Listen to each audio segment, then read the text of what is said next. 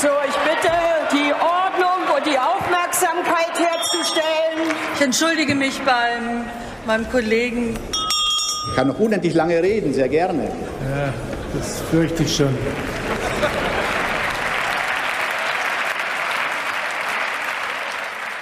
Hallo und schönen guten Tag. Hier ist der Bundestalk, der Podcast aus dem taz Parlamentsbüro.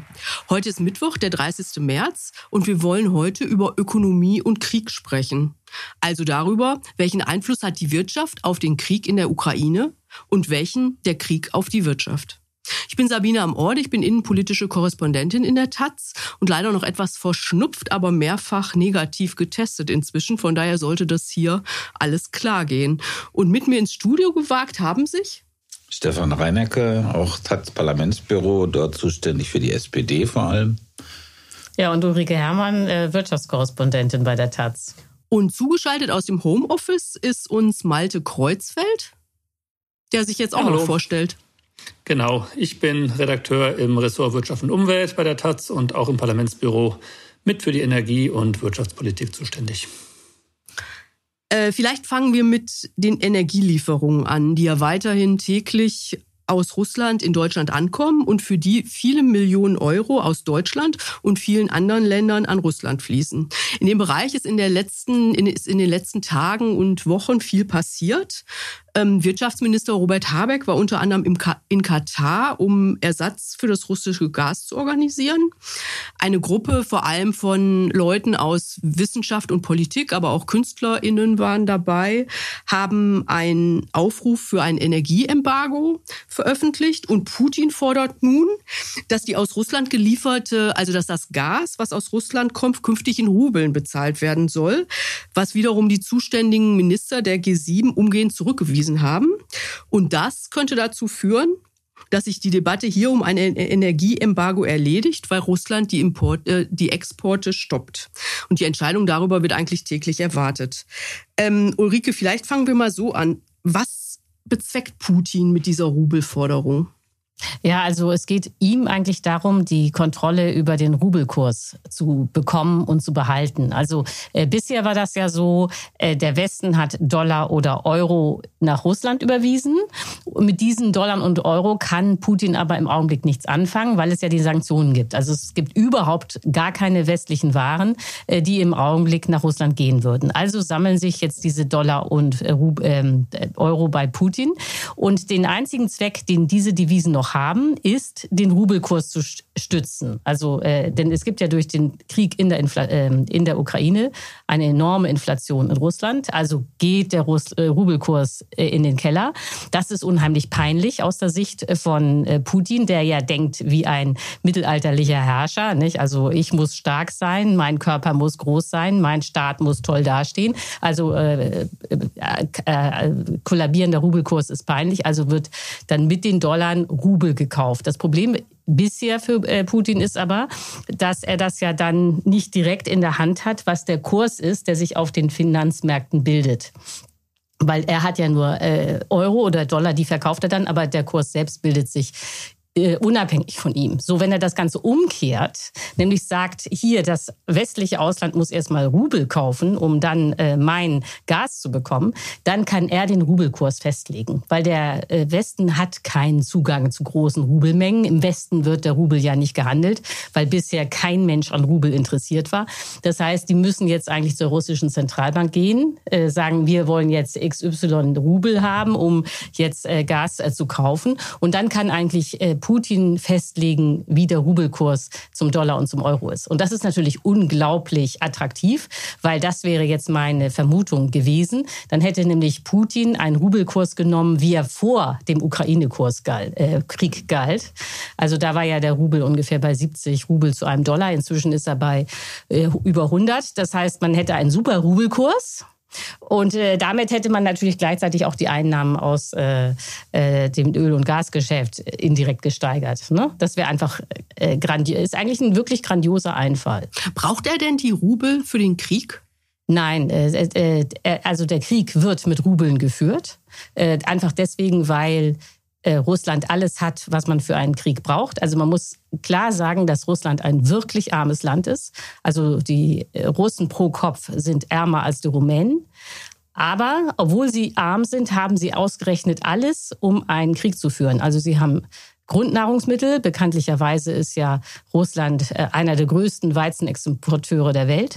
Sie haben Öl und sie haben Waffen. Also sie haben praktisch keine Industrie, aber sie haben eine Waffenindustrie. Das gibt's natürlich schon seit Stalin. So, und mit diesen drei Dingen, Öl, Waffen und äh, äh, Grundnahrungsmitteln können sie einen Krieg in der Ukraine führen. Das Problem ist äh, da natürlich, ähm, dass so ein Krieg enorm kostspielig ist was dann wiederum dazu führt, dass man Rubel braucht, um diesen Krieg zu führen. Und diese Rubel druckt Putin selbst. Man kann als Regierung einfach beliebig viele Rubel herstellen. Jetzt ist aber natürlich das Problem, dass wenn ich immer mehr Rubel in Umlauf bringe, äh, gleichzeitig aber nicht mehr produziere, sondern tendenziell weniger, weil es ja beispielsweise die westlichen Waren gibt es ja in Russland gar nicht mehr zu kaufen, dann hat man eine explodierende Inflation. So, diese Inflation ist auch schon längst da, was dann dazu geführt hat, dass Grundnahrungsmittel inzwischen einen Höchstpreis haben, also Zwiebeln, Kartoffeln, Milch, Weizen, Brot, alles gedeckelt. Was aber natürlich auch heißt, in aller Härte, als Russe kann man im Augenblick nur noch Zwiebeln kaufen, sonst nichts. Also äh, man, das ist die totale Verarmung des Landes. Die Leute hungern nicht, aber was sie natürlich sehen, ist, dass ihre Ersparnisse verschwinden. So und das ist so äh, die Lage. Also äh, Russland kann den Krieg führen, für, äh, verarmt dabei aber selber in einer katastrophalen Weise.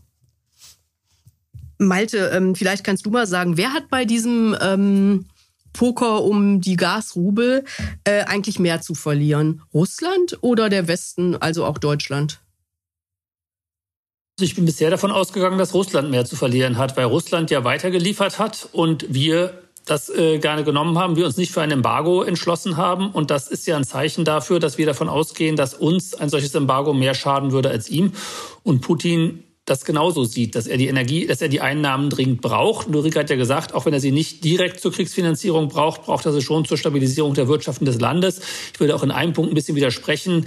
Die Waffen, äh, die er produziert, enthalten natürlich auch bestimmte Hightech-Anteile, die Russland nicht selber produziert, äh, ob das Computerchips sind oder was weiß ich nicht alles. Natürlich braucht er in gewissem Maße auch Devisen. Und auch wenn das sanktioniert ist, ist es immer noch leichter, Sanktionen zu umgehen, wenn man Geld hat, als wenn man kein Geld hat. Aber ähm, äh, im Grundsatz ist natürlich richtig, er braucht das Geld vor allem, um, äh, um äh, die Währung zu stabilisieren. Und ähm, jetzt im Moment mit seiner Drohung, äh, nur noch gegen äh, Rubel zu liefern, was dann ja höchstwahrscheinlich, wie es im Moment dazu äh, aussieht, dazu führen wird, dass äh, die Lieferungen doch eingestellt werden, dreht sich das jetzt gerade um. Es kann aber auch gut sein, dass er nur pokert und guckt, ob sich der Westen darauf einlässt. Und wenn er sich nicht darauf einlässt, liefert er trotzdem weiter. Das wissen wir im Moment schlicht und ergreifend noch nicht. Bisher war mein Eindruck immer, er braucht das Geld mindestens so dringend, wie wir das Gas brauchen. Ulrike, du hast ja kommentiert, äh, was mich echt überrascht hat, muss ich sagen, dass es Quatsch wäre, ähm, wegen dieser Rubelnummer auf russisches Gas zu, verzichten. Ähm das würde aber doch das Signal aussenden, dass der Westen wieder klein beigibt, dass er sich nicht traut, ein klares Zeichen gegen ähm, Putin zu setzen und, was du ja gerade eigentlich selbst schon gesagt hast, ähm, die Sanktionen mit Blick auf die russische Zentralbank zu unterlaufen. Warum kommst du trotzdem zu diesem Ergebnis? Naja, der Punkt ist, ähm, wir brauchen äh, die Energie aus Russland dringend. Also man muss das jetzt mal ganz klar sehen, dass Deutschland zu 50 Prozent seine gesamte Energie aus Russland hat, also über 50 Prozent äh, beim Gas, 50 äh, Prozent bei der Kohle und ungefähr 36 Prozent beim Öl. So, diese Energiemengen kann man nicht ersetzen.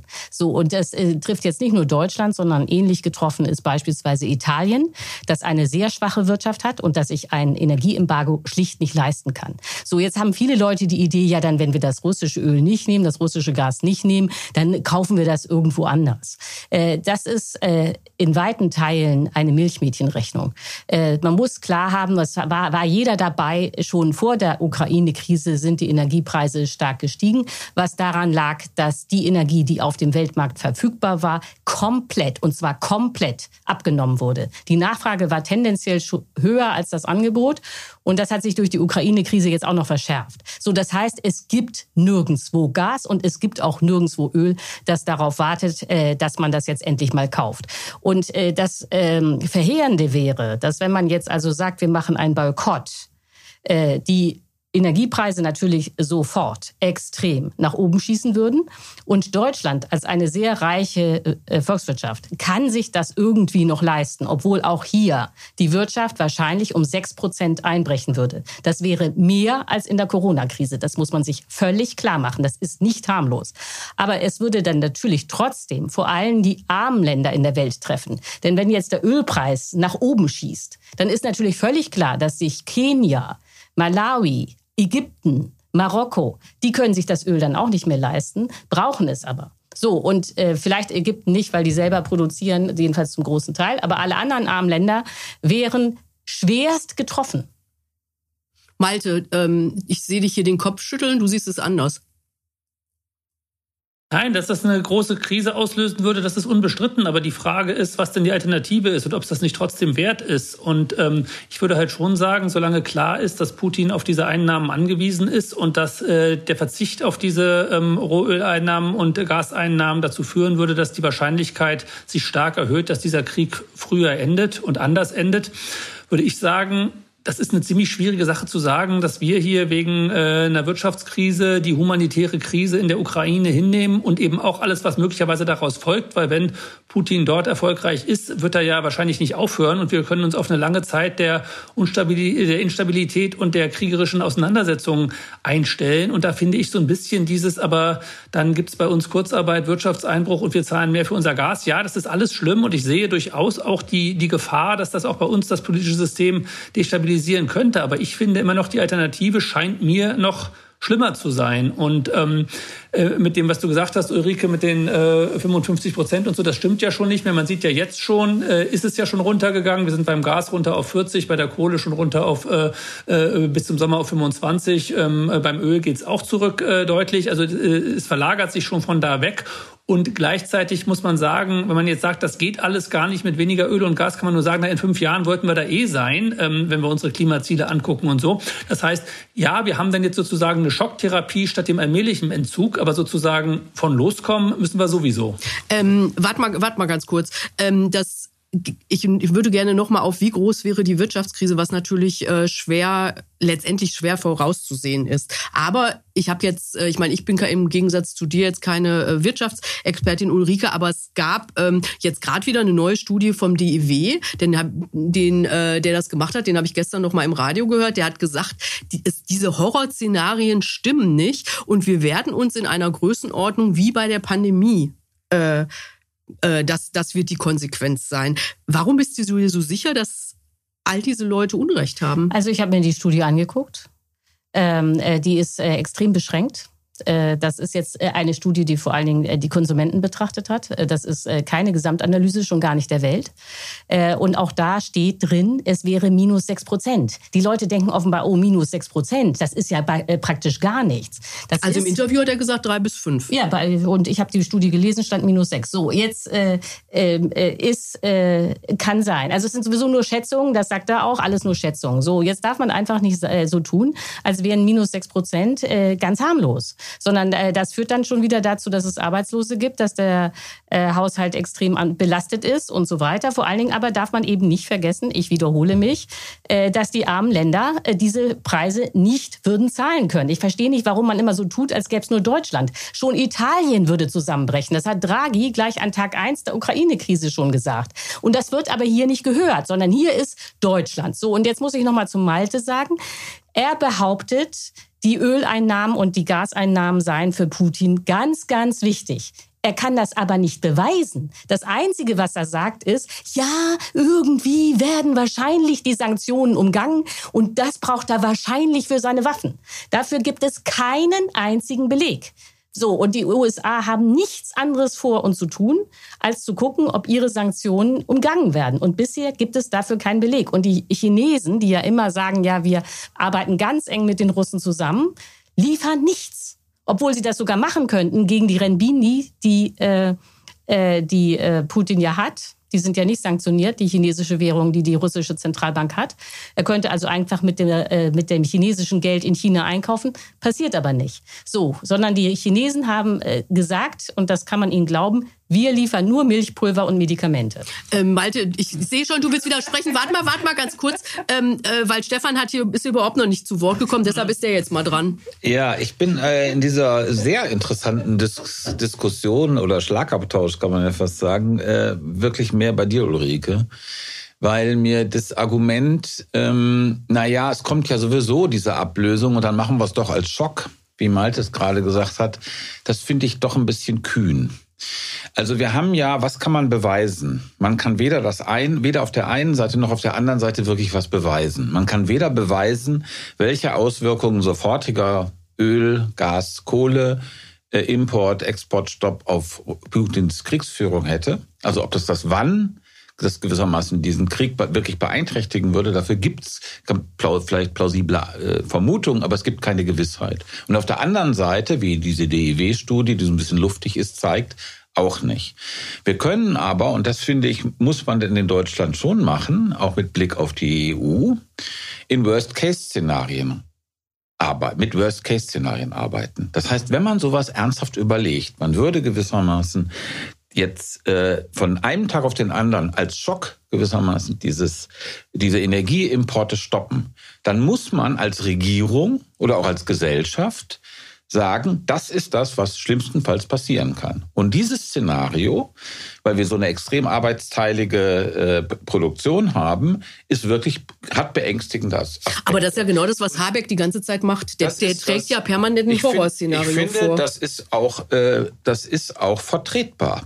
Weil man insbesondere, wenn man Regierungsverantwortung hat, muss man in solchen Szenarien denken. Man kann nicht sagen, aus einem moralischen Impuls machen wir das jetzt und in einem halben Jahr oder einem Dreivierteljahr steckst du in einer Rezession, die du selber verursacht hast, du musst das mit bedenken. Das ist verantwortliche Politik, finde ich. Ich will das Argument. Er könnte aber die Spannbreite aufzeigen, er was er nicht tut. Ich finde, du hast recht. Da ist ein Kommunikat, da sehe ich einen kommunikativen Fehler, zumindest bei Scholz.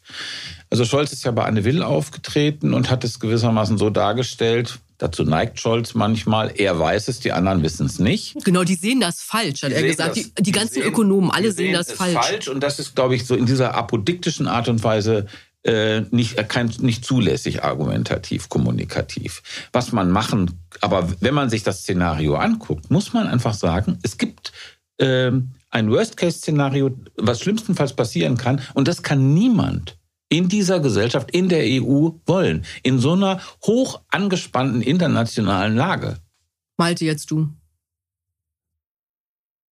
Nein, ich sag ja gar nicht. Also ich bin insgesamt ganz froh, dass ich nicht derjenige bin, der es entscheiden muss, ähm, weil das, sind das wir wahrscheinlich ist eine alle. schwierige Sache mit ganz vielen Unbekannten. Aber noch mal kurz zu Ulrike: Ich habe ja explizit nicht gesagt, dass er das Geld äh, braucht, um im Ausland einzukaufen, vor allem, sondern dass das auch ein untergeordneter Aspekt ist. Aber genau wie du ja selber vorhin dargestellt hast, braucht er die Devisen, um die Währung zu stützen, die Inflation zu verhindern und so weiter. Und natürlich ist das 40 Prozent der russischen Staatseinnahmen des Haushalts stammen aus den äh, Energieexporten. Und natürlich, wenn davon die in den Westen wegfallen würden, wäre das ein dramatischer Schlag für das Land.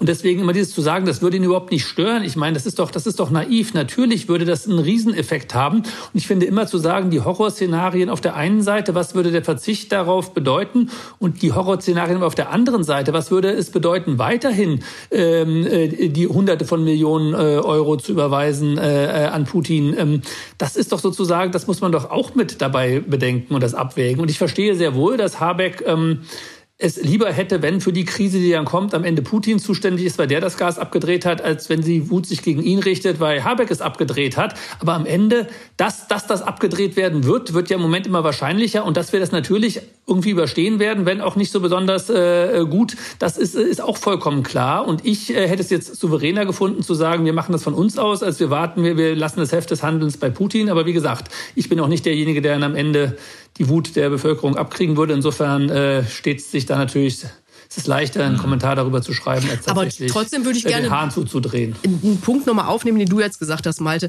Weil es wird ja immer mit den ähm, Auswirkungen argumentiert, ähm, die es gibt im Falle, dass die ähm, äh, man dreht den Gashahn zu, jetzt mal ganz platt gesagt. Was aber eigentlich we relativ wenig diskutiert wird, ist, was würde es denn eigentlich auch wirtschaftlich bedeuten, wenn Putin diesen Krieg gewinnt? Also wenn der sich durchsetzt mit dieser Regel, ähm, äh, ich bin der Stärkere hier, ich mache, was ich will, ähm, internationale Vereinbarungen, äh, Völkerrecht und so, ist mir alles total egal. Das würde ja auch zu enormen wirtschaftlichen Problemen führen, oder? Also man hätte... Ähm, äh, eine wahnsinnige Aufrüstung, ähm, die finanziert werden muss, wo, wo das Geld woanders fehlt. Man hätte eine Unsicherheit in diesen ganzen Anrainerstaaten, wo die Frage, wer investiert denn dann noch, wenn, wenn äh, ständig die Angst vor einem neuen Krieg ist. Solche Sachen muss man doch auch berücksichtigen, oder? Wie seht ihr das? Also äh, jetzt nochmal ganz von vorne. Das wird offenbar immer wieder vergessen. Dieser Krieg in der Ukraine wird nicht mit den westlichen Devisen finanziert. Das heißt, das, was du sagst, es könnte sein, dass Russland gewinnt, ist sowieso im Augenblick total unwahrscheinlich strategisch, aber egal. Wenn er diesen Krieg gewinnt, gewinnt er ihn aus der Substanz der russischen Volkswirtschaft, nicht durch die westlichen Devisen. Das heißt, diese ganze Debatte mit den Devisen muss man vom Krieg trennen. Das, äh, und dass das nicht passiert in der politischen Debatte, finde ich wirklich erschütternd, dass das offenbar nicht äh, in die Köpfe reingehen kann dass ein Land wie Russland in der Lage ist, einen Krieg zu führen, ohne dass der Westen ihn unterstützt. Aber trotzdem so, ist doch das Argument, was ich gerade ja. vorgebracht habe, gilt aber doch trotzdem. Du hast, du hast doch. selber, du hast, es gibt irgendwie, das würde ich schon sagen, bei kriegführenden äh, Staaten, Gesellschaften gibt es dieses klassische Kanonen-Butter-Problem. Das hast du doch selber. Was meinst du damit? naja, also du entweder äh, du investierst in Rüstung und das, was du in Rüstung investierst, das hast du nicht für den Konsum. Ja, aber also, jetzt, ja, das, das schwächt die Heimatfront. Also ja, ich meine, genau, das ist das klassische Problem. Kanonen ja. oder Butter. Ja. Und das hast du am Anfang, Ulrike, ja auch selber genau. äh, aufgemacht, ist, dieses Spektrum. Genau. Und, und, das ist aber die Schwäche Russlands. So, Russland wird daran scheitern, dass es zu arm ist, ein Land wie die Ukraine zu erobern. Habe ich auch schon geschrieben, dass äh, Russland garantiert ökonomisch verlieren wird. Aber der Kriegsverlauf selbst ist unabhängig von uns. Und das, was Malte sagt, äh, das sind irgendwie 40 Prozent des äh, Staatsein der Staatseinnahmen gewesen, dieser Öl- und äh, Gasexport. Das stimmt. Und für diese 40 Prozent wurden westliche Waren gekauft. Diese Waren gibt es jetzt nicht wegen der Sanktionen. Und was eben wirklich unterschätzt wird in dieser ganzen Debatte, ist, wie wirkungsvoll diese Sanktionen sind. Die Waffe des Westens sind die Sanktionen. Die Waffe des Westens ist nicht auf Öl zu verzichten, das wir dringend brauchen.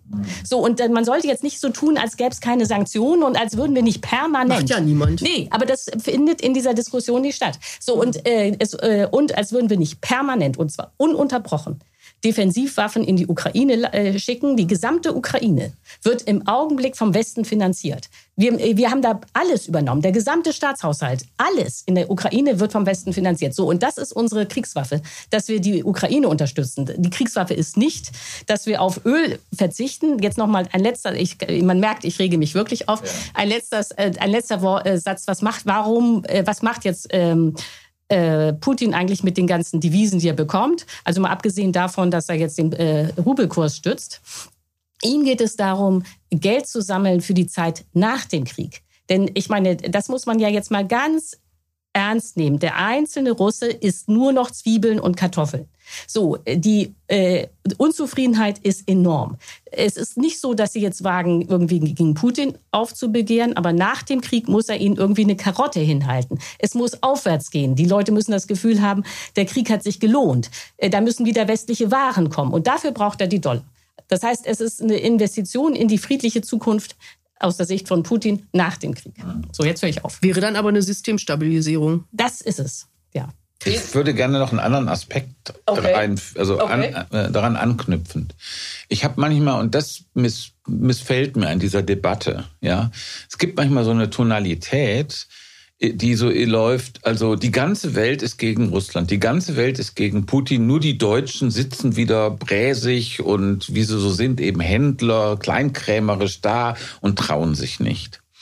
Und das Bild stimmt nicht. Das ist falsch. Rolf Mützenich hat neulich, SPD-Fraktionsvorsitzende, in der Debatte äh, einen Zettel hochgehalten und äh, das war interessant. Darauf hat er rot markiert, die Länder, die in der UNO-Vollversammlung nicht für die Verurteilung äh, von Russland gestimmt haben. Und das ist die Hälfte der Weltbevölkerung. China, Indien, viele afrikanische Länder, zentralasiatische Staaten. Wobei da die Enthaltungen dabei sind. Die Enthaltungen ne? sind dabei Mhm. und es sind fünf Atommächte. Also die Hälfte der Weltbevölkerung und fünf Atommächte haben nicht für die Verurteilung Russlands wegen dem äh, Angriffskrieg gegen die Ukraine gestimmt. Das ist sozusagen die neue Weltordnung, mit der wir es zu tun haben. Jetzt schon und auch in Zukunft zu tun haben werden. Und so den Eindruck zu erwecken, als wäre hier nur Deutschland, würde irgendwie verstockt im Bremserhäuschen sitzen. Ein Bild, das würde ich sagen, bis zum 24. Februar stimmte. Ja, das muss man wirklich, also man muss so ein bisschen diesen emotionalen, moralischen Drive aus dieser Debatte nehmen. Dafür würde ich plädieren. Okay, ich werde das jetzt nicht beherzigen, sondern genau da nochmal genau da noch mal nachfragen, weil natürlich ähm, äh, es auch diese andere Ebene gibt. Ähm, Zelensky hat ja im, als er im Bundestag, also zugeschaltet wurde bei der Rede, wo dann nachher niemand reagiert hat, ähm, hat er ja sinn, sinngemäß gesagt, ähm, dass die Deutschen sich dieses nie wieder äh, dass man das sozusagen beerdigen kann. Also diese Lehre aus dem Nationalsozialismus, äh, solche Verbrechen darf es nicht wieder geben. Ähm, ähnlich argumentieren auch die äh, Unterzeichner dieses Embargo-Aufrufs, also wo ja Röttgen dabei ist und ein paar andere CDU-Politiker, auch jemand, auch welche von SPD und Grünen, mhm. ähm, aber auch Wissenschaft und so weiter. Diese Du sagst irgendwie, man muss die Moral da raushalten, aber natürlich kann man das bei Krieg nicht raushalten. Seht ihr das nicht so, dass es sozusagen auf jenseits der Wirtschaft, auf einer anderen Ebene diese Verpflichtung gibt? Die Verpflichtung der Ukraine zu helfen? Natürlich gibt es die. Aber ja, das Das ist sowieso. eine moralische Verpflichtung und das gibt es auch als strategische Verpflichtung des, des NATO-Landes äh, Bundesrepublik Deutschland. Das ist richtig. Und ich bin auch der festen Überzeugung, dass wir und zwar nicht nur jetzt, sondern auch in 10 oder in 20, vielleicht in 30 Jahren, mit dieser Situation zu tun haben werden, dass wir da im Osten mit Russland eine neoimperiale Macht haben werden, die eine permanente Bedrohung bleiben wird. Davon muss man bedauerlicherweise ausgehen. Man darf auch nicht vergessen, dass Putin etwas getan hat, was es während des Kalten Krieges nicht gab, nämlich er hat indirekt mit dem Einsatz von Atomwaffen gedroht. Und äh, das ist eine derartige Verschärfung der Situation, die ich für unvorstellbar gehalten habe und die jetzt aber Fakt ist.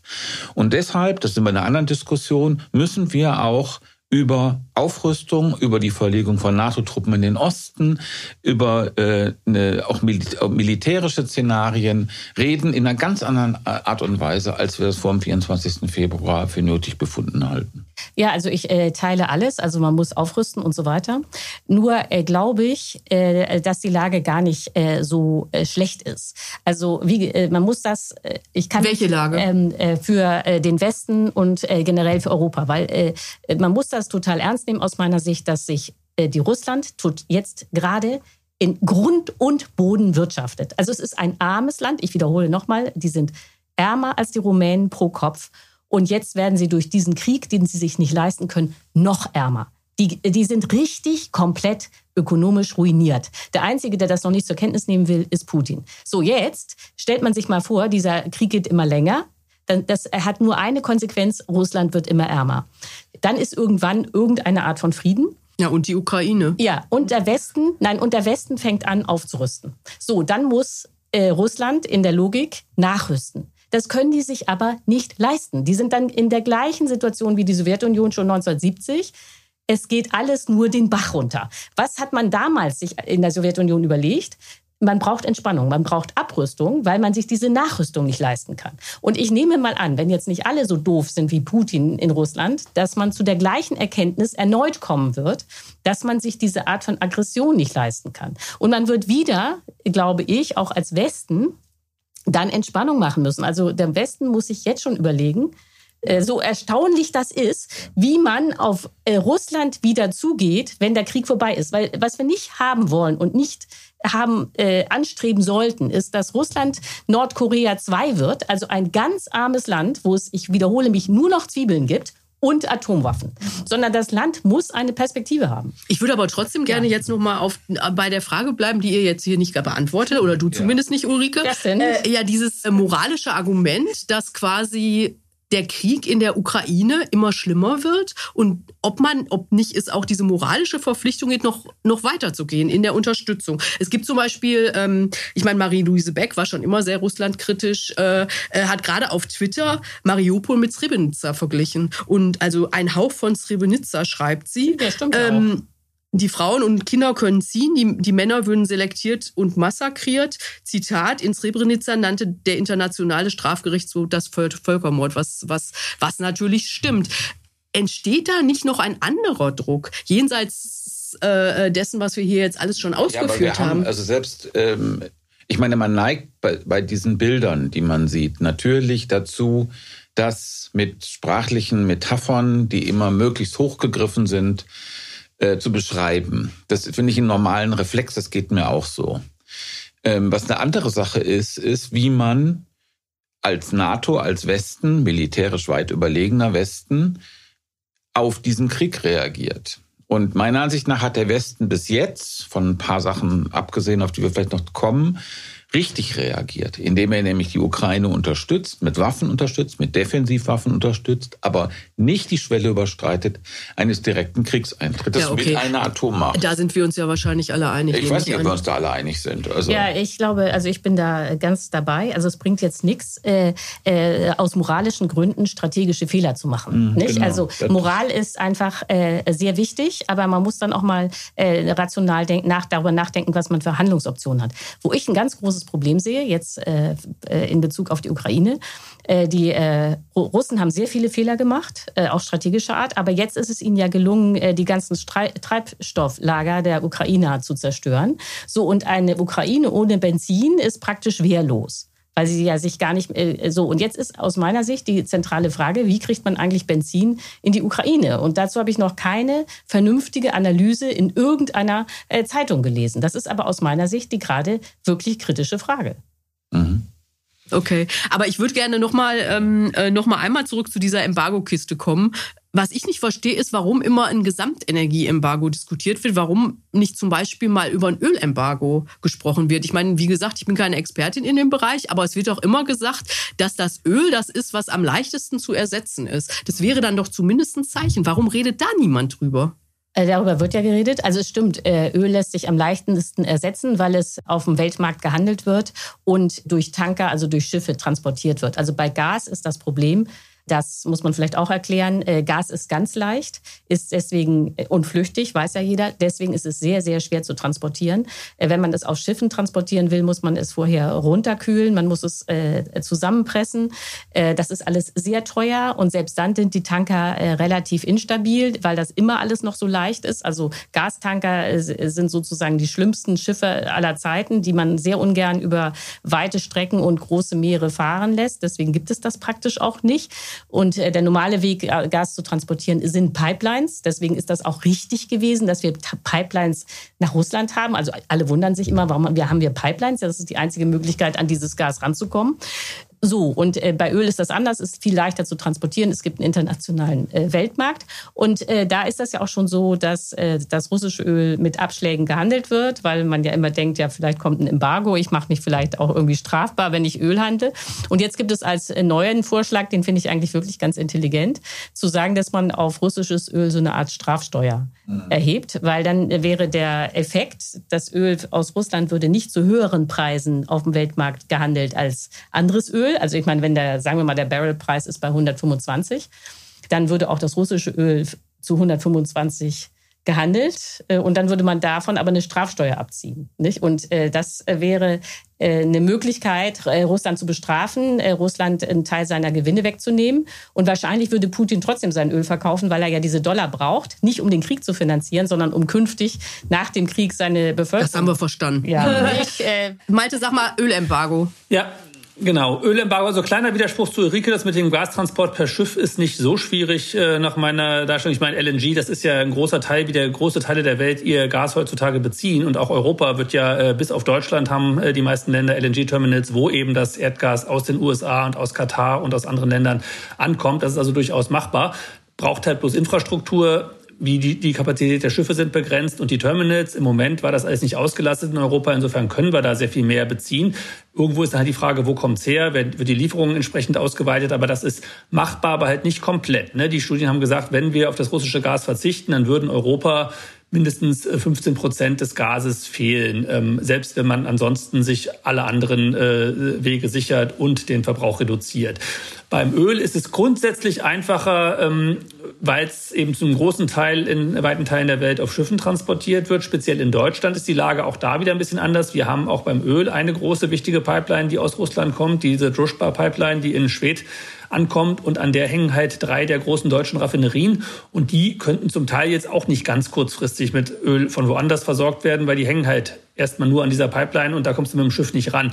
Das heißt, also so von heute auf morgen geht es beim Öl, speziell in Deutschland auch nicht, aber das ist natürlich trotzdem insgesamt sehr viel leichter, weil auch das fertige Produkt am Schluss dann ja transportabel ist und auch von anderswoher kommen kann. Aber auch da gibt es eben speziell bei uns eine große Pipeline. Trotzdem wäre der, äh, die, äh, das äh, wichtig, mit dem Öl zumindest vielleicht dann anzufangen, weil die Öleinnahmen für Putin insgesamt von der Summe her auch noch sehr viel wichtiger sind als die Gaseinnahmen und es leichter ersetzbar ist. Und diese Idee mit der, mit der Strafabgabe äh, auf russisches Öl, die ist tatsächlich auch sehr gut. Und warum das nicht schon breiter diskutiert wird in der Politik, ist mir ehrlich gesagt nicht richtig klar. Mhm. Ich möchte noch mal kurz auf deine Frage mit der Moral kommen, Sabine. Damit du nicht so ganz, äh, Kritischer Blick hier ganz alleine bleibst. ähm, ich verstehe das schon mit der Moral. Also ich verstehe diesen Impuls, äh, man sieht diese Bilder, du weißt, was da passiert, du weißt, dass das ein Krieg ist, der mit aller Härte geführt wird und zu Lasten von Zivilisten. Das ist nichts Neues in Kriegen. Also wenn man sich so die, was weiß ich, die äh, zivilen Opfer im Irakkrieg, der, den die USA 2003 geführt haben, anschaut, dann sind die monströs gewesen. Ähm, aber ich, ich verstehe genau diesen Impuls. Ähm, und was, was Ulrike gesagt hat, aber im Grunde genommen strategische Fehlentscheidungen aus moralischen Gründen, da zögere ich auch. Aber die Frage ist ja, warum machen wir nicht das, was wir machen können? Also sozusagen im Sessel sitzen, sich das angucken und schlimm finden, ist ja doch ein bisschen wenig, ja. Also warum nicht diese Idee mit Öl, mit Sonntagsfahrverbot zum Beispiel? Also Einschränkungen, die überschaubar sind. Ja, Tempo 130, Sonntagsfahrverbot. Man kann noch andere Ideen äh, vielleicht entwickeln. Die Einschränkungen bedeuten für unsere Gesellschaft aber nicht so gravierende, dass wir möglicherweise eine Rezession bekommen, die kein Mensch haben wollte. Und also produktiver wäre es darüber nachzudenken. Ja, aber ich glaube, da ist das Problem, äh, äh, dass, dass die FDP in der Regierung ist. Ja, das ist äh, das, das eine. Das ist ein das Problem. Ist ein Problem ja. Äh, also und es wären symbolische Maßnahmen. Also es würde am Kriegsverlauf nichts ändern. Natürlich nicht. Äh, ja, und ich glaube, die äh, die Angst, die alle haben äh, und die kann ich irgendwie nachvollziehen, ist, es gibt äh, sehr viele Deutsche, die renitent werden, wenn sie das Gefühl haben, man will ihnen das Auto nehmen. Und wenn sie dann das Gefühl haben, bringt eigentlich sowieso nichts, werden sie noch renitenter. Also die Gefahr ist nicht zu äh, klein zu reden, dass man auf diese Weise die AfD aufpumpt. Also äh, nicht, dass die jetzt dann 50 Prozent hätte, aber vielleicht hätte sie dann 15 Prozent in Umfragen. So, das will keiner aber riskieren. Man könnte, du kann doch nicht irgendwie auf, aus einer Angst, die vielleicht unbegründet ist, dass die AfD ein bisschen wächst, die sich ja eigentlich permanent selbst zerlegen, ähm, mhm. wenn man eine Maßnahme für sich sinnvoll fällt, die nicht fahren. Also das finde ich in der Situation echt nicht. Du hast einen extrem hohen Spritpreis. Wenn man diese Öl, äh, Ölboykott weiterverfolgt mit Russland, wird er, wird er weiter steigen. Und zu ja. sagen, in so einem Fall nimmst du sozusagen, machst du sowas wie so ein Sonntagsfahrverbot. Also why not? Ich bin ja, ich bin total dafür. Ich habe noch nicht mal ein Auto, verstehst du? Also ich äh, für mich, nein, also ich wäre morgen wir dafür. Können, wir können dann auf aber der Autobahn ich glaube, Fahrrad ja, aber, ja, aber ich glaube, dass man, äh, ich bin ja auch dagegen, dass man die Autofahrer entlastet mit diesen völlig absurden Entlastungspaketen. So, aber dass man diese Entlastungspakete macht und natürlich vor einer äh, Wahl in, im Saarland, mhm. es äh, scheint mir alles zu zeigen. Also die Leute drehen hier durch. Äh, die, wenn der Benzinpreis steigt, die haben noch nicht verstanden, äh, das, was du sagst, nämlich äh, äh, es ist äh, Öl ist knapp, der Preis wird weiter steigen. Es gibt kein Menschenrecht auf ein SUV. Aber, aber ich weiß gar nicht, ob die Leute wirklich durchdrehen. Also ähm, 50 Prozent nicht, aber die anderen 50 Prozent. Ich weiß nicht, woher du diese kühne Vermutung Ja, finde ich auch. Aber Malte ähm, wollte was sagen. Ich wollte mal widersprechen dieser Ansage, dass das alles nur symbolisch ist, nicht viel bringt. Ne? Also natürlich, also Tempo 130 würde nicht viel bringen, weil äh, die Zahl der Leute, die dauerhaft schneller als das fahren, ist ja nicht so groß. Aber wenn du auf Tempo 100 gehen würdest ähm, und 80 auf Landstraßen, dann würde das nach Berechnung äh, viereinhalb äh, Prozent des deutschen Benzin- und Dieselverbrauchs einsparen. Das ist wirklich nicht nix. Ne? Das muss man mal ganz klar sagen. Das kostet nichts. Das würde uns helfen, das Klimaziel im Verkehrssektor, was wir wieder verfehlt haben, zu erreichen. Und es würde sozusagen die Abhängigkeit von Putin äh, verringern verringern. Also das, das sind so Sachen, wo man echt sagen kann, das ist schon, da muss man schon sehr borniert sein. Und wenn man guckt, dass äh, wer sonst alles über seine Schatten gesprungen ist und irgendwie äh, über längere Kohlelaufzeiten verhandelt und beim äh, Scheich um äh, Geld, äh, um, um Gas bettelt und die SPD ihre äh, Abrüstungspolitik aufgibt, die FDP die Schuldenbremse aussetzt und neue Rekordschulden macht, nur beim Tempolimit, da geht's auf keinen Fall. Und das ist so heilig, da dürfen wir niemals ran. Das muss ich sagen, lässt mich tatsächlich am Funktionieren des politischen Systems immer mal wieder zweifeln. Äh, ja, also ich will will nur sagen, äh, viereinhalb Prozent von Benzin und Diesel klingen gut. Jetzt muss man wissen, dass der Verkehrssektor nur 20 Prozent äh, des Energieverbrauchs in Deutschland ausmacht. Das heißt, wir reden hier um äh, über ein Prozent maximal äh, des Energieverbrauches in Deutschland. Das sollte man jetzt auch noch äh, fairerweise dazu sagen. Äh, ja, ich äh, bin. Äh, Aber nicht des Ölverbrauchs. Also Gesamtenergie ist dann ja die falsche Maßeinheit, wenn wir über einen Ölboykott reden. Sorry. Ja, wie gesagt, aber wir brauchen äh, ähm, ja, äh, insgesamt äh, Energie, na gut, kann man sagen. Aber Benzin und Diesel ist auch nur ein kleiner Teil ne, des, äh, des Ölverbrauchs. Sehr viel Öl geht in die Industrie. Insofern. Ja, das Große besteht immer aus vielen kleinen Teilen, Ulrike. Wenn man immer sagt, man macht bei den kleinen Teilen nichts, weil jeder Teil nur ein kleiner Teil ist, dann macht man nie irgendwo was. Das ist wie beim Klima so ein bisschen. Das ist doch irgendwie kein sinnvolles Argument. Es ging ja um die Frage, ob es sich um Symbolpolitik handelt, ja oder nein. Ich habe nicht bestritten, dass es nicht was bringt, ist ja klar. Irgendwelche Mini-Prozente kommen dabei raus, aber ich wollte dir nur sagen, es ist äh, viel kleiner, als es wirkt. Ähm, ich bin nicht gegen Symbolpolitik. Von mir aus kann man das gerne machen. Ich bin auch äh, zwingend für Klimaschutz. Ich habe jetzt nur versucht zu erklären, warum die Regierung Angst hat. Und äh, das, und das kann ich verstehen. Ja, ich auch. Dass man Angst vor einer, einem Aufschwung der AfD hat. Ich kann auch verstehen, dass man Angst davor hat, dass, äh, ähm, dass eine Riesenrezession kommt. Also das, das ist ja alles klar. Ich würde gerne noch mal äh, an der Stelle weiterdenken. Ihr habt ja jetzt schon auf das Entlastungspaket äh, äh, Paket, äh, das angesprochen. Ähm, nehmen wir mal an, es äh, kommt tatsächlich zu einem Energiestopp von Seiten Russlands. Ähm, das kann ja könnte jetzt relativ fix gehen. Ja. Ähm, was was würde das denn bedeuten und welche Maßnahmen wären dann äh, hier nötig? Und wer würde das bezahlen? Im Grunde genommen weiß es ja niemand. Also das sind ja diese verschiedenen Szenarien, über die wir am Anfang gesprochen haben, die Szenarien sind und du weißt es nicht genau. Also bei Gas wäre es, glaube ich, wenn ich das richtig verstanden habe, so Gas äh, ähm, trifft Teile der Industrie.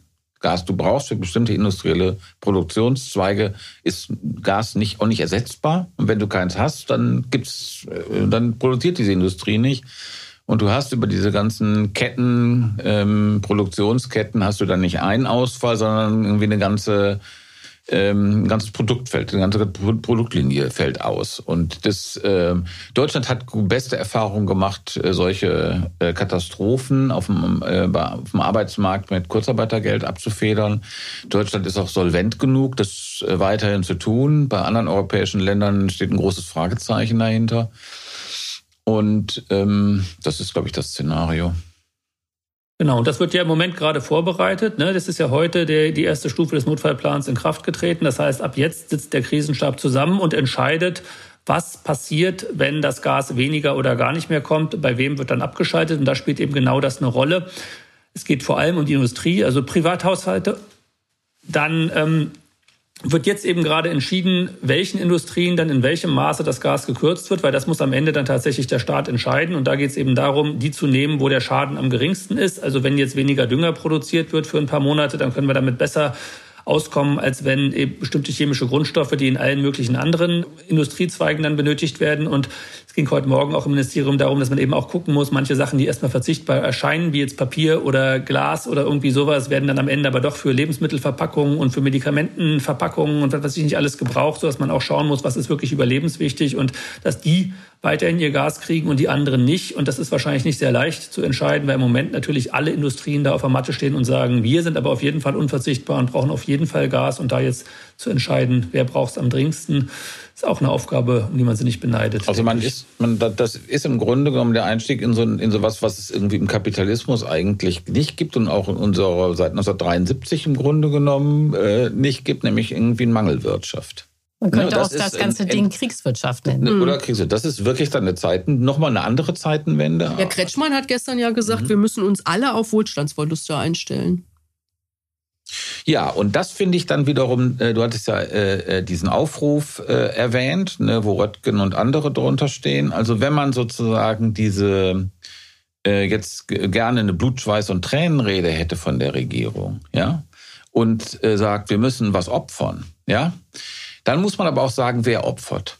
Also ich finde, das gehört zur Ehrlichkeit dazu. Ja, also hat man dann sozusagen sozialen Ausgleich und sagen wir dann, äh, wir gehen aber auch an die Leute dran, die während der Corona-Krise im Grunde genommen noch gewonnen haben, was die Union und die FDP natürlich nicht wollen.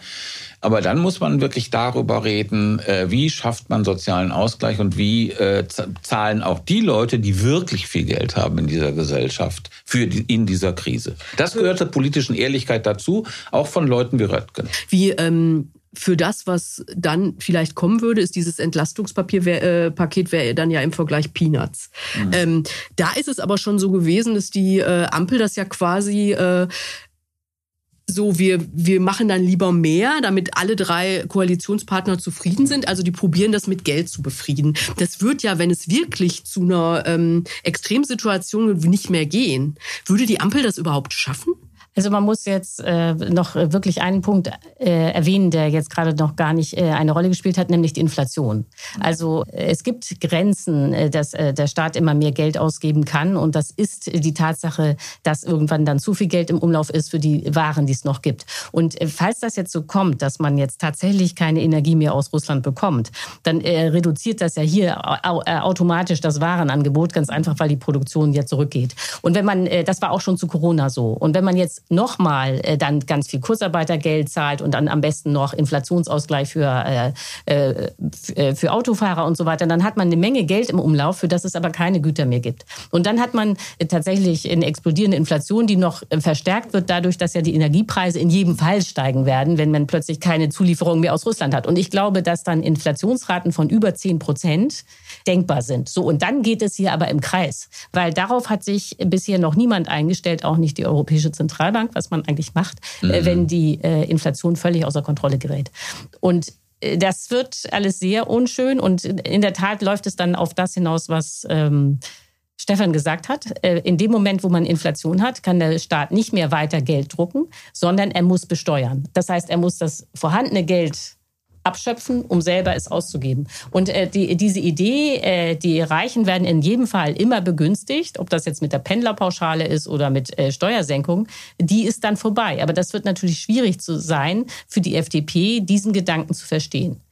Mhm. Ja, und was heißt das dann für die Bundesregierung? Das ist, äh, wenn das so kommt, wird das wirklich eine schwierige Situation. Dann hast du, wie gesagt, Mangelwirtschaft, das ist, was es noch nie gegeben hat. Da hast du ganz, wirst du eine ganz andere polit neue politische Diskussion bekommen. Aber womit Ulrike wiederum recht hat, so, das ist gut, dass du das gesagt hast mit der Inflation. Ich glaube, das wird der treibende Moment sein, neben dieser Energieknappheit. Mhm. Ähm, weil du dann wahrscheinlich auch eine Lohnpreisspirale obendrauf bekommst, neben diesen explodierenden äh, Energiepreisen. Und das ist eine kaum beherrschbare Situation. Ökonomisch mit den Mitteln, die Deutschland in den letzten 30 Jahren immer gehabt hat und erfolgreich angewendet hat in allen Krisen, übersteigt das sozusagen dieses deutsche Krisenlösungsmodell. Ich meine, der äh, Ökonom, den ich vorhin ähm, äh, schon mal zitiert hat vom DIW, der diese neue Studie gemacht hat, äh, der hat die Inflation deutlich, deutlich niedriger angesetzt, als du das jetzt getan hast, Ulrike. Aber ich bin jetzt keine Expertin von ja, das daher. Das hat mich aber auch gewundert. Also ehrlich gesagt, ich war nicht besonders überzeugt von dieser Studie. Mhm, okay. Wir haben jetzt viel über Energie, ähm, Embargo und so weiter geredet. Wenn man das Ganze sich mal anschaut, macht der Westen das im Augenblick eigentlich alles in allem richtig? Was würdet ihr sagen? Oder gibt es ganz grobe Fehler? Also ich würde sagen, äh, dass man es im Wesentlichen richtig gemacht hat. Also äh, ein Aspekt, der jetzt, den wir jetzt auch noch nicht diskutiert haben, der aber ganz und gar zentral ist, ist, äh, dass der Westen alle Flüchtlinge nimmt, äh, die aus der Ukraine kommen. Weil äh, das ist nämlich nicht nur menschlich geboten, nicht, das, sondern das ist auch ein strategischer Vorteil für die Ukraine. Wenn nämlich eigentlich alle zivilen Opfer, die denkbar sind, gehen, ist ja so gelungen, außer in Mariupol. Deswegen kommen von dort die schrecklichen Bilder. Aber alle anderen Städte, da ist ja die Zivilbevölkerung, die gehen wollte, gegangen. Dadurch sind die Männer, die zurückbleiben, ja relativ frei in ihren Handlungsmöglichkeiten, weil sie nicht erpresst werden können äh, durch das Schicksal ihrer Familien. Und das ist für die äh, äh Russen ein extremes Problem äh, äh, und wird ein Problem bleiben. Denn selbst wenn es ihnen gelingt, irgendwelche Städte dann zu erobern, äh, wird es dann einen enormen Widerstand geben auf, äh, und Partisanenkrieg und so. Das, äh, die können die Ukraine unter diesen Bedingungen nicht unter Kontrolle kriegen. Malte? Ja, so, äh, was das alles betrifft schon. Ähm, und die Sanktionen sind auch sehr stark und stärker, als man sich das vorher so vorgestellt hätte. Gerade auch diese Zentralbankgeschichten, das ist ja quasi eine Enteignung äh, des russischen Staates oder so, was es in der Form irgendwie vorher auch noch nie gegeben hat. Ähm, das ist, das ist sehr stark, aber was wirklich da rausfällt, ist halt dieser, äh, dieses Festhalten am, am Energiebezug bisher hatten wir jetzt ja ausführlich und es ist schwierig, aber tatsächlich der größere Fehler ist wahrscheinlich, dass man sich da in diese Abhängigkeit überhaupt reinbegeben hat, die letzten 20 Jahre. Und da Deutschland ja auch führend mit dabei war, die immer noch weiter zu verstärken, statt zu diversifizieren und lieber neue Pipelines nach Russland zu bauen, statt äh, sich um alternative Energiequellen zu kümmern. Das, das ist der große Fehler und der macht es im Moment, macht den Preis, äh, das Problem zu lösen, im Moment sehr hoch. Aber dass man ihn zumindest nicht mal ansatzweise bereit ist zu zahlen bisher, das halte ich doch nach wie mhm. vor für einen Fehler. Also ich würde sagen, ähm, so wie Ulrike, ähm, im Prinzip richtig äh, habe ich ja vorhin schon gesagt, also äh, diese Schwelle des direkten Kriegseintritts unbedingt beachten. Da gab es ja diese Auseinandersetzung mit Polen, mit den Flugzeugen, mit den Mix wo die Amis, wo die USA sich äh, richtig verhalten haben. Ja, und immer diese äh, Forderung nach der Flugverbotszone. Flugverbotszone, das, was natürlich einen direkten Krieg zwischen NATO und Russland bedeuten würde. Die Amerikaner haben sich auch, äh, fand ich, äh, das Weiße Haus hat sich auch klug äh, verhalten, als Putin diese Alarmstufe auf eins gesetzt hat, inklusive Nuklearstreitkräfte. Hat das Weiße Haus erklärt, äh, man hätte das zur Kenntnis genommen, würde aber nicht darauf reagieren. Also nicht in diese nukleare Eskalations-Alarmstufendynamik zu gehen. Das, das fand ich alles richtig. Was ich für vollkommen unverständlich und katastrophal gehalten habe, ist das, was Biden in Warschau gesagt hat. Also was ja auch nicht im Skript stand offenbar. Ähm, was also andockte so eine Assoziation oder vielleicht sogar mehr als eine Assoziation, nämlich von Regime Change, dass man genau vielleicht muss man einmal noch mal kurz sagen, Biden hat ja in Warschau am Wochenende diese Grundsatzrede gehalten und hat darin nicht nur Putin ein schlechter und ein Kriegsverbrecher genannt, sondern auch gesagt, um Gottes willen, dieser Mann kann nicht an der Macht bleiben. Ja genau und das ist sozusagen eine Rhetorik von Regime Change, mit denen die USA und der Westen katastrophalste Erfahrungen gemacht hat. Das ruft auf was heißt denn das, dass Putin weg soll? Heißt das, dass die CIA wie bei Castro versuchen will, Putin zu ermorden? Heißt das, dass äh, wie bei Saddam Hussein, da war Regime Change das Ziel? Äh, also diese Idee, man könnte von außen äh, Diktaturen stürzen, äh, ist in den letzten 20 Jahren, diese ganze Neokon-Ideologie ist katast überall katastrophal nee, gescheitert. Das stimmt ja, aber Von, in Afghanistan war das so, im Irak war es so. Und wir haben es jetzt mit einer Atommacht zu tun. Also das ist unbedacht zu nennen, ist noch eine wirkliche Untertreibung, was Biden da gemacht hat. Das Weiße Haus hat auch sofort probiert, das, das wieder einzufangen, muss man dazu sagen. Der Außenminister ja. hat sofort versucht, klugerweise, was meiner Ansicht nach nicht wirklich gelingen kann, sowas wieder einzufangen mal unabhängig, also ganz unabhängig davon, was das für Wirkungen gewissermaßen äh, auf Russland hat, die meiner Ansicht nach auch kontraproduktiv sind. Russland ist ein kriegsführender Staat und in kriegsführenden Staaten, Gesellschaften hast du immer den Effekt, dass es gewissermaßen eine Heimatfront gibt, die sich, die gegen außen steht. Und wenn du da jetzt sozusagen noch Biden hast, der sagt, also Putin muss weg, dann stabilisiert das natürlich das System. Also es erreicht genau das Gegenteil von dem, was die Absicht ist. Also es ist in jeder Hinsicht unklug. Ja, aber darf ich da mal kurz rein? Äh, ich, äh, also es ist völlig klar, dass dieser äh, dieser Satz im Affekt gefallen ist, dass der nicht geplant war. Wahrscheinlich hat äh, Biden schreckliche Szenen an der Warschauer Grenze mit Flüchtlingen erlebt mhm. und dann war er emotional so aufgebracht, dann ist ihm dieser Satz rausgerutscht. Äh, trotzdem frage ich mich hinterher, ob der Satz äh, wirklich so schädlich ist, wie alle sagen, weil jetzt ist es ja für Putin bereits ein Erfolg, wenn er an der Macht bleibt. Nach allem, was man, äh, was du analysiert hast, ist es so. Er wird an der Macht bleiben. Aber bisher war das eine Selbstverständlichkeit. Jetzt ist das ein Kriegsziel und sozusagen eine, äh, ein Teil des Sieges. Und du brauchst ja irgendwie Exit-Strategien für Putin. Mhm. Also er wird die ganze Ukraine nicht bekommen. Jetzt ist ja die Frage, wie kann Putin sich als Sieger verkaufen? Und dann zu sagen, hä, hä Biden wollte, dass ich weg bin, aber ich bin noch da, ist ja sozusagen schon Teil dieser äh, Siegesrhetorik. Also ich war hinterher eigentlich ganz angetan. Vielleicht unterschätzt du ein bisschen die Hybris von, von Putin. ähm, aber äh, noch einen Aspekt wollte ich, ja. einen, einen allerletzten Aspekt. Und dann machen wir hier Schluss. Dann machen wir Schluss. Was hat Ulrika vorhin schon gesagt? Ich wollte das mal verstärken. Wenn man jetzt aufrüstet, wenn man jetzt sich gegen also den russischen Imperialismus als Gefahr äh, begreift, was man unbedingt tun muss, muss man gleichzeitig darüber nachdenken, was danach kommt. Mhm. Das hat in der Grundsatz in der Grundsatzrede, die Annalena Baerbock über die deutsche Außenpolitik gehalten hat, ist diese Formulierung drin. Sie sagt nämlich im Grunde genommen brauchen wir die nukleare Teilhabe weil wir uns schützen müssen, auch mit nuklearen Waffen. Aber wir wollen eine atomwaffenfreie Welt. Und diese etwas kurios wirkende Dialektik ist gewissermaßen dem Moment jetzt angemessen. Genau, und darüber werden wir in einem späteren Podcast nochmal sprechen. Jetzt müssen wir nämlich hier zum Schluss kommen. Und ich habe hier noch einen kleinen Abspann einzusprechen. Ähm, wir freuen uns über Rückmeldungen wie immer an bundestalk.taz.de und über finanzielle Unterstützung. Am besten über Taz zahle ich. Alles dazu findet ihr auf taz.de. Und ein Dank geht noch raus an Anne Fromm, die diesen Podcast redaktionell begleitet und an Nico Kühling, der alles technisch umsetzt. Und natürlich an alle, die zuhören und an euch drei, hier beiden im Studio und äh, Malte zu Hause, die ihr mitdiskutiert habt. Und wir hören uns, wenn ihr wollt, in zwei Wochen wieder. Bis dahin. Tschüss. Ciao. Danke, Sabine. Ja, danke, Sabine. So, wir sind damit am Schluss unserer heutigen Tagesordnung. Die Sitzung ist geschlossen.